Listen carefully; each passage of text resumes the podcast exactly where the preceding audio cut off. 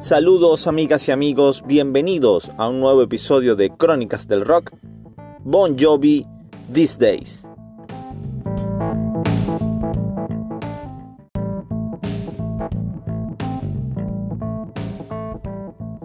Analizaremos uno a uno todos los temas de este álbum que esta super banda le ha regalado a la historia del rock.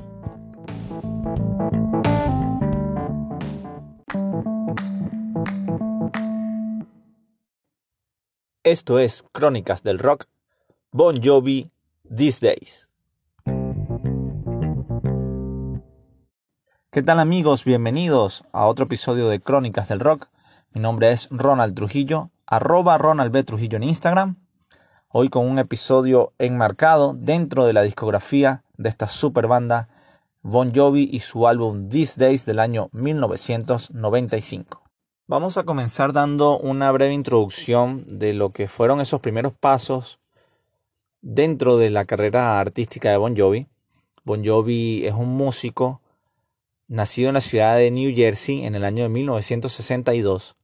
Nació y, dio sus primeros pasos artísticos en esta ciudad, pero no fue sino hasta comienzo de la década de los 80 cuando se muda a Nueva York y consigue un trabajo en un estudio de grabación que le sirvió como trampolín para grabar sus primeros demos, conocer músicos y conocer personas ligadas a, la movida de la industria musical de esa época.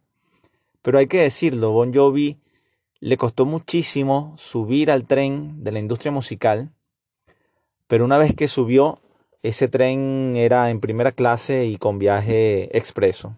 Debido a que la banda artísticamente nace con mucho éxito. Sus primeros discos fueron discos eh, éxitos en ventas, sus primeras apariciones en, en, grandes festivales, tanto en Estados Unidos como en otros países, igualmente eran éxitos en taquilla.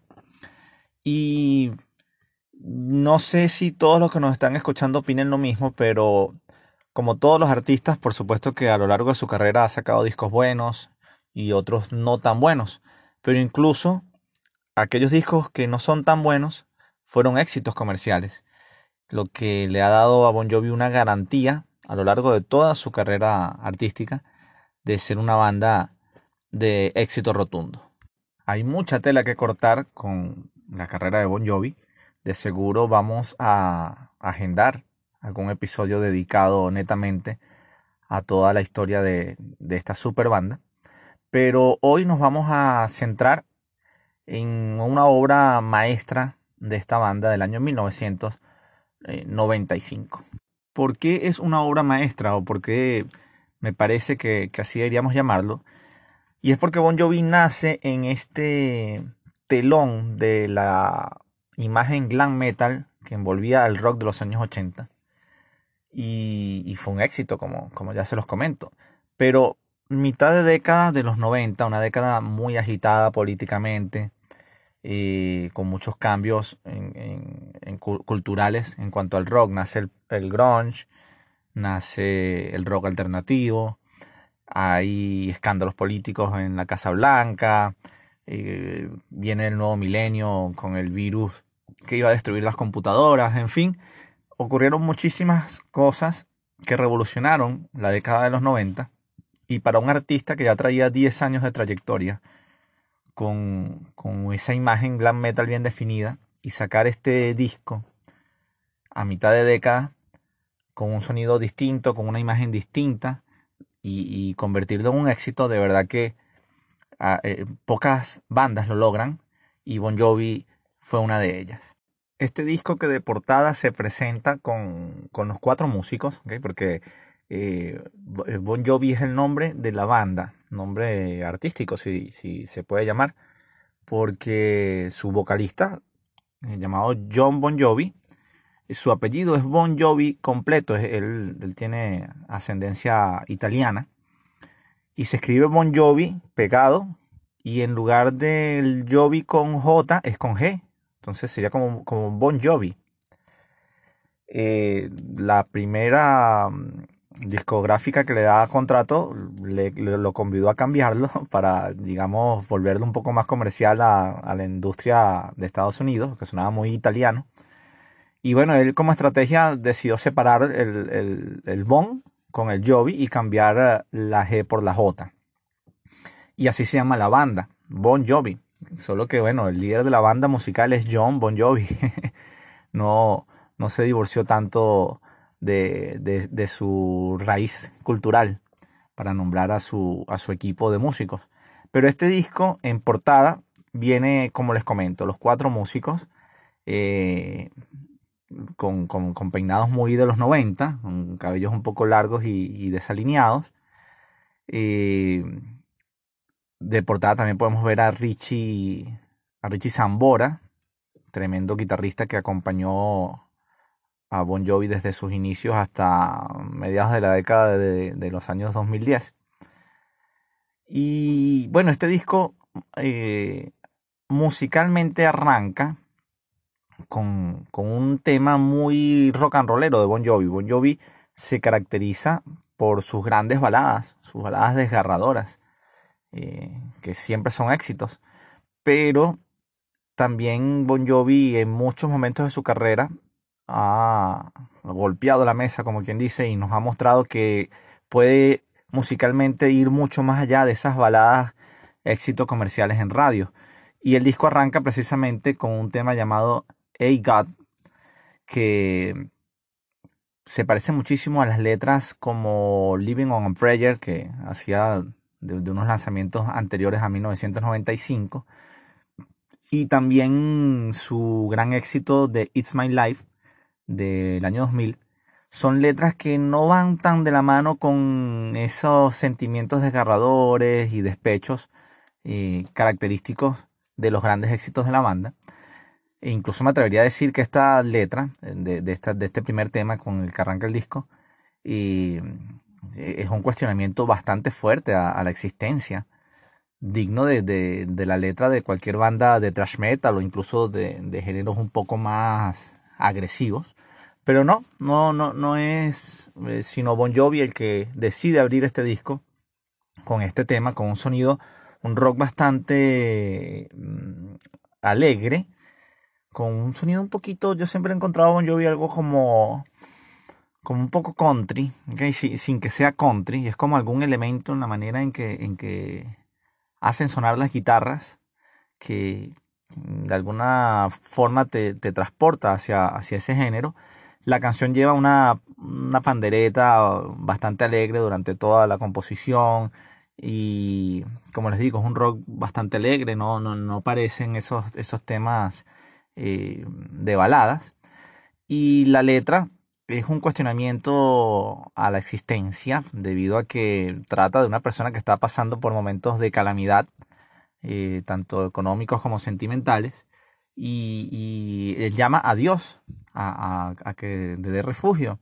Y Dios no aparece, no aparece nunca, se parece un poco a, a Living on a Prayer, como les comenté, pero y es una propuesta bastante agresiva para comenzar el disco, pero precisamente producto de la revolución musical que ocurrió en la década de los 90. Ese, es pista 1. Les recomiendo que escuchen ese tema, eh, Hey para que precisamente eh, se cuestionen ustedes mismos si, si, si es pluma y letra de Bon Jovi esa canción o es de alguna otra banda de géneros más, más agresivos. El segundo tema de la canción, eh, del disco, perdón, es uno de mis temas favoritos del disco y de Bon Jovi también. Porque da en el clavo con ese rock mm, evolucionado de los años 90. Sin ser eh, grunge y sin ser rock alternativo, pero ya no se parece tanto al, al glam, al glam que había caracterizado Bon Jovi en la década pasada y es una canción que sí se mezcla un poco con esos sentimientos característicos de, los temas de Bon Jovi, pero no deja de ser una canción más rock and rollera, no, no es una balada. La canción se llama Something for the Pain y, y es precisamente quizás un tema desgarrador, pero el acompañamiento sonoro no es el de una balada propiamente de Bon Jovi, sino es una canción de un rock mucho más alegre muy melódica, con buenos coros, con buenas melodías, buenas guitarras, característico de, de Richie Zambora. Y creo yo que podría ser de las mejores eh, piezas que tiene el disco. El, el siguiente track, que sería el tercero, ya es sin duda alguna la característica de Bon Jovi. Un exitazo completamente de, de radio que transporta esta canción. Creo que fue el primer single que tuvo el álbum. Y la canción tiene una versión en español. En inglés se llama This and a Love Song. Algo así como Esto no es una canción de amor. Pero para la edición que, del, álbum que fue a Latinoamérica, se grabó una última canción con la misma eh, composición musical de este tema, pero se le cambió la letra y se escribe una canción en español que se llama Como yo nadie te amado, que podría ser quizás el éxito musical más grande que ha tenido Bon Jovi, al menos en los países de habla hispana. Y y como les digo, es un tema que es clásico de Bon Jovi, una balada desgarradora. Y fue incluido como último track en la edición del disco que va a Latinoamérica. Vamos a escuchar de, estos, de, esta, de este primer eh, análisis que hacemos del disco. Vamos a escuchar un tema eh, que como les comento es, es, mi tema favorito del, del álbum. Y es Something for the Pain recordándoles también a los que nos están escuchando que este podcast está en varias plataformas. Eh, afortunadamente estamos en las más comerciales como, como Spotify, pero por temas de derechos de autor, cosa que no hemos mencionado en, el podcast anterior, dependiendo de la plataforma donde estén escuchando eh, este episodio, van a poder escuchar o no los temas que, acompañan al podcast. En el caso de Spotify no, no, no lo van a tener disponible, pero hay muchas otras plataformas por las cuales sale este podcast. Eh, Anchor es una. Y a través de la aplicación de Anchor sí van a poder tener acceso a, a los temas que acompañan al podcast. Pero vamos entonces a escuchar, eh, como les comento, de este primer eh, análisis, de esta primera parte del álbum este gran tema, eh, Something for the Pain.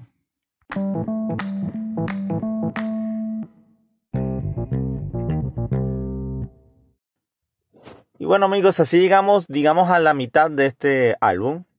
Eh, segundo tercio de, de temas, de canciones donde nos encontramos de primera pista a la canción que da el título al álbum, eh, These Days es una canción eh, bastante oscura, si se puede decir, eh, con unas melodías bastante marcadas para hacer una balada, pero la velocidad o la agresividad del, tema no le permite encajar en esas baladas típicas de Bon Jovi.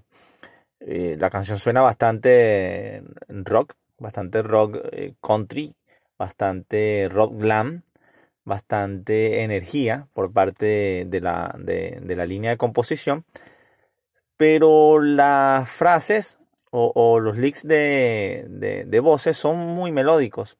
Podrían haber sido incluso de una balada, como les comento, pero bueno, fueron perfectamente encajados en esta pieza eh, un, un, poco más agresiva de, de lo que podría ser una balada típica de Bon Jovi las líricas de, esta, de este tema son bastante oscuras, es una canción muy, muy pesimista. Eh, de verdad que eh, la, la, línea lírica podría ser incluso hasta de la más, la más oscura del álbum y quizás por eso precisamente es que le, le genera el nombre al disco. Pero en líneas generales es una canción muy buena, fue un éxito, fue uno de los hits del álbum.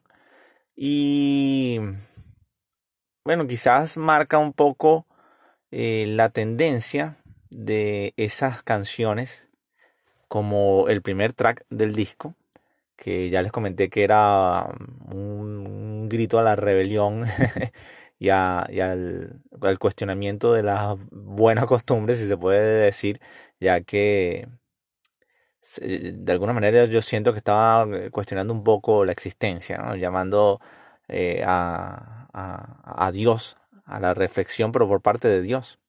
Entonces, son temas que rara vez uno puede encontrar o disfrutar de compositores como Bon Jovi. Parecieran ser temas más eh, de, bandas más agresivas.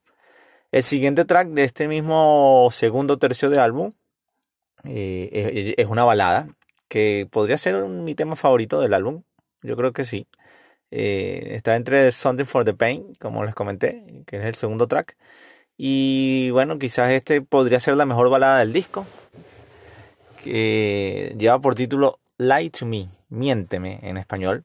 Es una balada clásica de, de Bon Jovi, bastante melancólica, con una lírica eh, un poco desesperada de una pareja que está teniendo problemas y, prefieren eh, seguir eh, con un antifaz para enfrentar esos problemas que separarse. Algo así más o menos es lo que dice.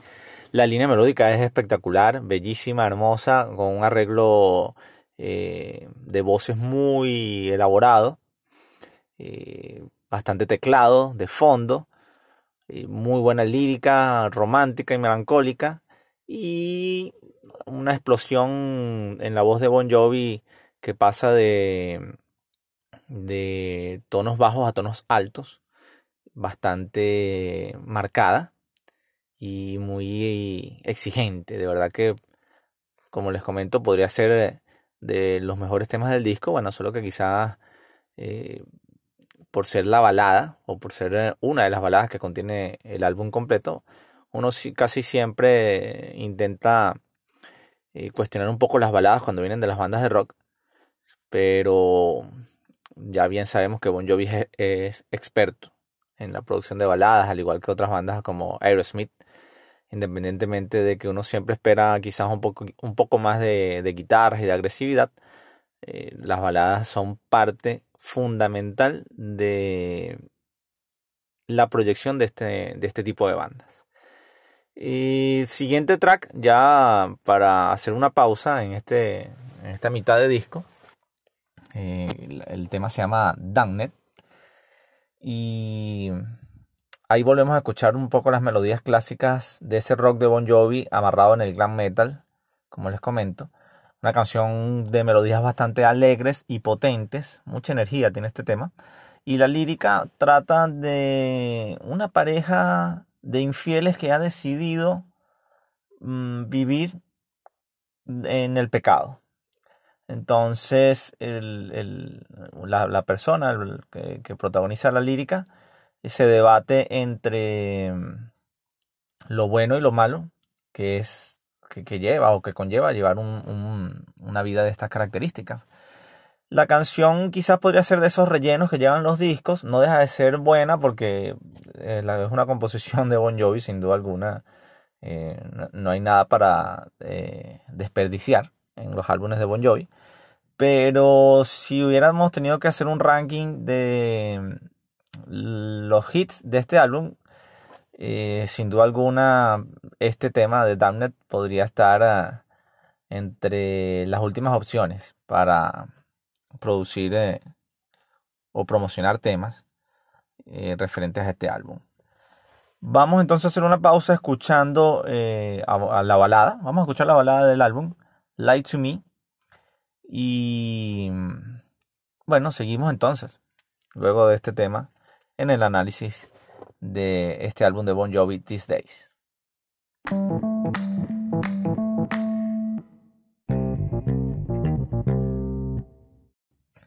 Y seguimos en 1995, señores, haciendo el análisis de este tremendo álbum de Bon Jovi, These Days.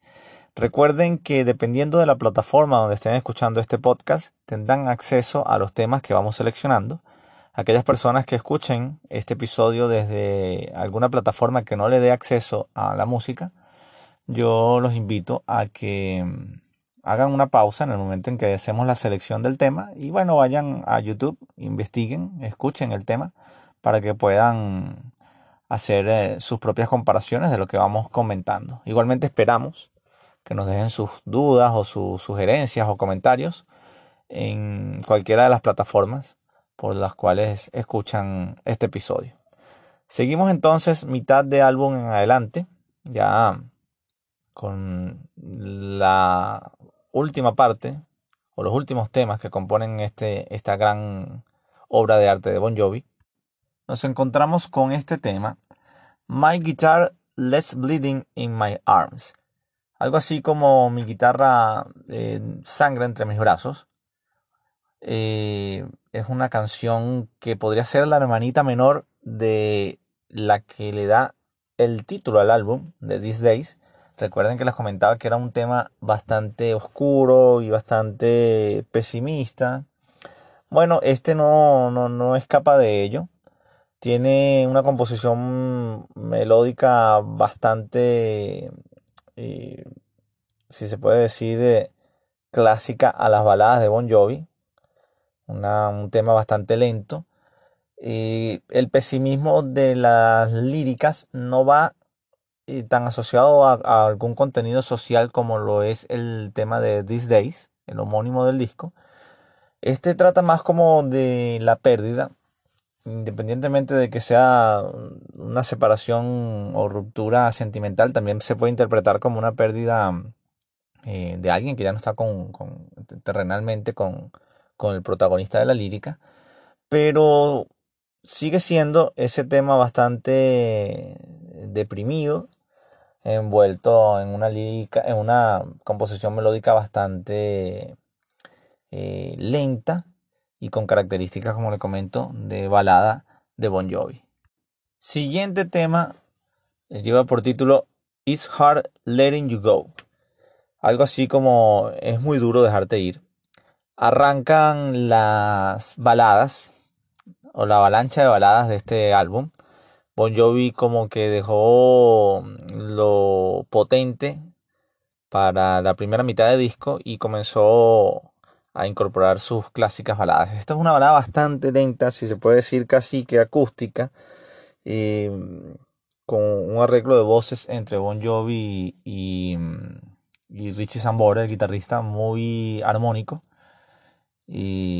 La lírica trata de una pérdida sentimental, muy, muy parecido al, al tema anterior, pero un poco más lento y más sentimental como les comentaba en el tema anterior, quizás se puede interpretar para otro tipo de pérdidas.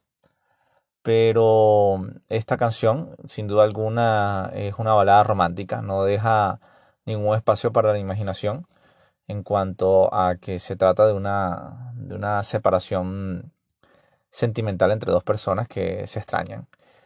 Y clásico de Bon Jovi, para la letra, eh, bastante lenta quizás para hacer eh, una balada de Bon Jovi, ¿no? Es, muy acústica, muy sin tanta guitarra cargada de distorsión, porque las baladas de Bon Jovi no, no dejan de, perder su, su esencia rockera. Esta canción se sale un poco de ese molde y, es bastante melancólica. El siguiente track lleva por nombre Hearts Breaking Ever. Y ahora sí vamos a lo clásico. Este tema es la clásica power ballad de Bon Jovi. Tiene bastante distorsión, suena bastante rockera, pero es lenta. Eh, tipo Aerosmith, como comenté en algún momento también del episodio. Y con una letra igualmente melancólica y que habla un poco de la ruptura nuevamente. Les comentaba que comenzaba la avalancha de baladas en este disco, ya que de mitad de álbum en adelante, que es lo que lo último que hemos analizado, comienzan a aparecer eh, todas las baladas una tras otra, simplemente con composiciones musicales distintas para no hacerlas muy parecidas entre sí. Y bueno, esta, este, este tema de Hearts Breaking Ever es eh, el, el Power Ballad, como les comenté del álbum. Podría ser quizás eh,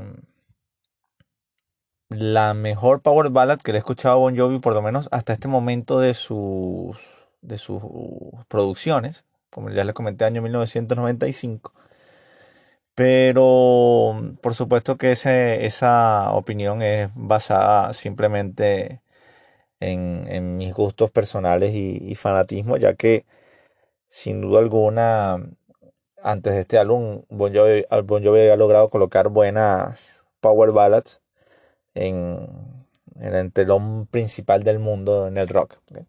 Sin embargo, bueno, es mi apreciación, como les digo.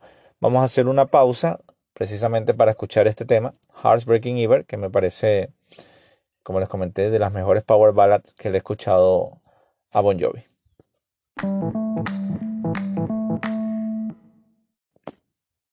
Último tercio del álbum These Days de Bon Jovi. Avanzamos al siguiente track del disco, Something to Believe in. Es el tema de la canción que vamos a analizar. Bueno, si el comienzo del álbum era un grito a la rebelión, como les comenté a lo largo del podcast, y mm, un cuestionamiento a la existencia, este tema de Something to Believe in eh, no, no, no se escapa de ello. Es la continuación, sin duda alguna, de esa primera canción que, que arranca el álbum, con una lírica un poco más eh, explícita en cuanto a, a, los cuestionamientos religiosos. Y lo único que varía quizás de esa primera canción es que es una balada, como les comenté ya a, lo largo, o a la mitad, mejor dicho, de este podcast este episodio, las baladas se agrupan en este álbum en la última parte. Bon Jovi como que decidió bajarle las revoluciones al, disco eh, de mitad hacia, hacia el final. Eh, pero bueno, no deja de ser una canción buena, un poco fuerte de lírica por ese cuestionamiento religioso precisamente. Y, interesante en cómo, cómo lo amarra o como deja fluir esa idea a través de una canción que si la escuchamos en inglés sin hacerle la traducción al español, sigue siendo una balada bastante romántica de Bon Jovi. Avanzamos a la penúltima canción del disco, que lleva por título If That What Is Take. Sigue el desfile de baladas para el final de, del disco, como ya les comenté. Pero lo particular de, este, de esta balada es que cambia un poco el enfoque y se vuelve hacia el optimismo.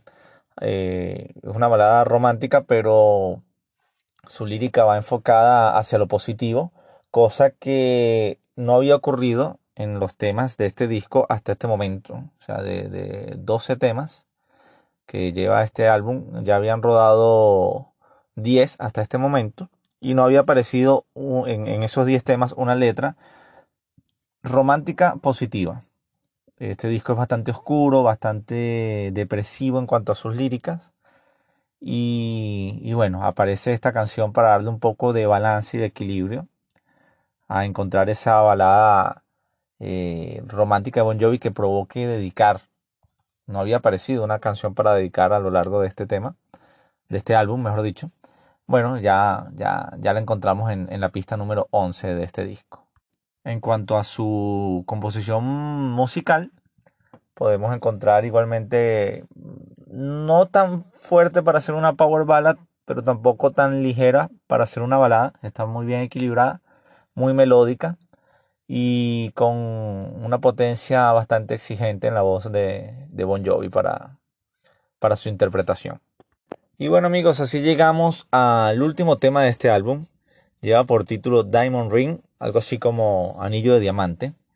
Es una balada completamente acústica, bastante lenta, muy melódica, muy relajante.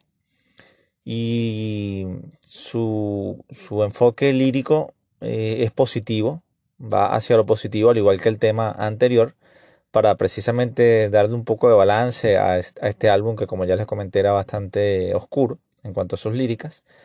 Y bueno, habla sobre eh, una, una propuesta sentimental, como, como, un compromiso, precisamente se sellado por ese anillo de diamante que, que el hombre quiere que su pareja lleve como símbolo de compromiso.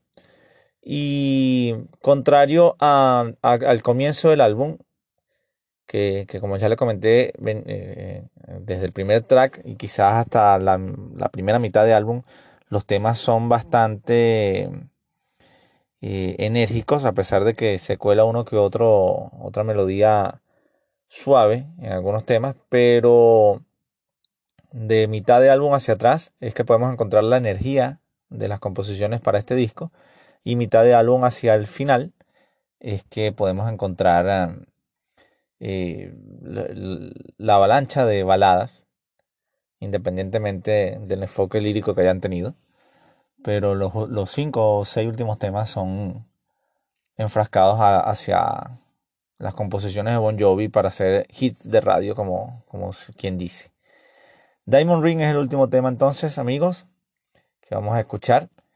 Y agradecido nuevamente de que hayan escuchado este nuevo episodio de Líricas del Rock. Recuerden dejarnos sus comentarios. pueden seguirnos en Instagram. Yo soy Ronald B. Trujillo en Instagram. Y bueno, esperamos que haya sido de su agrado y que nos dejen sus comentarios en cualquiera de las plataformas que estén escuchando este episodio. Nos vemos pronto.